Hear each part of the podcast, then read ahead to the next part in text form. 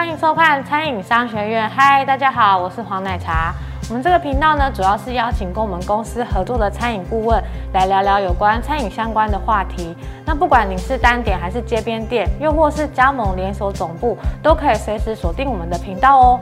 那现在就帮我按下订阅，开启小铃铛吧。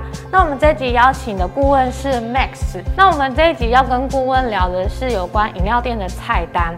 那想请教顾问是说，像饮料店的菜单呢，它是品相越多越好吗？呃，我大概会整了大概四个面向来跟你介绍，就是从我们最早哦，台湾一开始连锁呃手摇饮的品牌，嗯，休闲小站，嗯，它的品相大概就有接近一百五十种。对，我还记得以前我到休闲小站点饮料的时候，蛋蜜汁啊、果汁啊、冰沙啊，什么什么通通都有，每天都可以喝不一样的。所以那时候休闲小站刚开的时候，在台湾可以说是形成一个旋风，它可以说是泡沫红茶这整个手摇饮连锁的一个鼻祖了。那慢慢的在进阶到像五十岚、清新，然后这一些店，他们的品相大概就落在五十种到六十种。其实。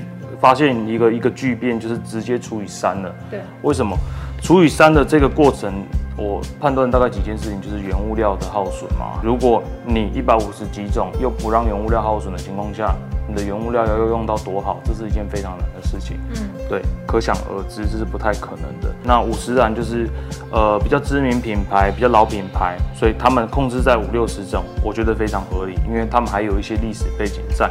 那到现在近五年内开的品牌，大概都会落在二十到三十种。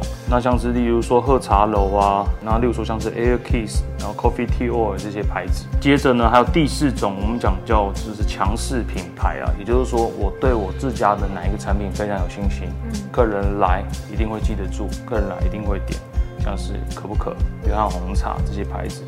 他们就有信心可以做到十五款到二十款。那我有看他们菜单，大概都是十六、十七款。我分析一下这些品项里面，他们每家必须做什么事情。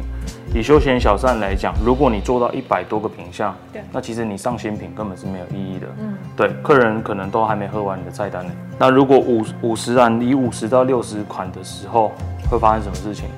大家可以去发现，五十岚跟清新从来不不上新品。那以二十款到三十款会发生什么事情？他们一年大概就是做三档活动，而且是爆款，可能只会抓两档活动来做。为什么？因为品相其实也够多，整个加盟组跟直营店的储存空间其实已经是蛮窄。十六到十七款，他们就会非常常做活动，而且活动每一次在。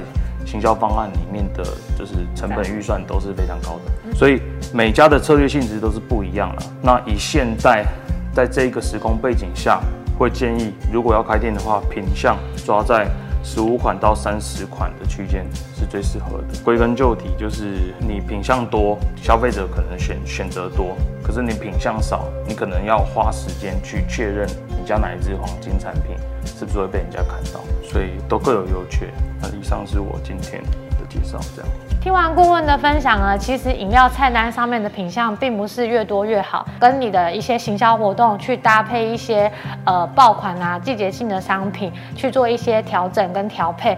那如果有任何的问题，都欢迎在影片底下留言，跟我们一起做讨论跟分享。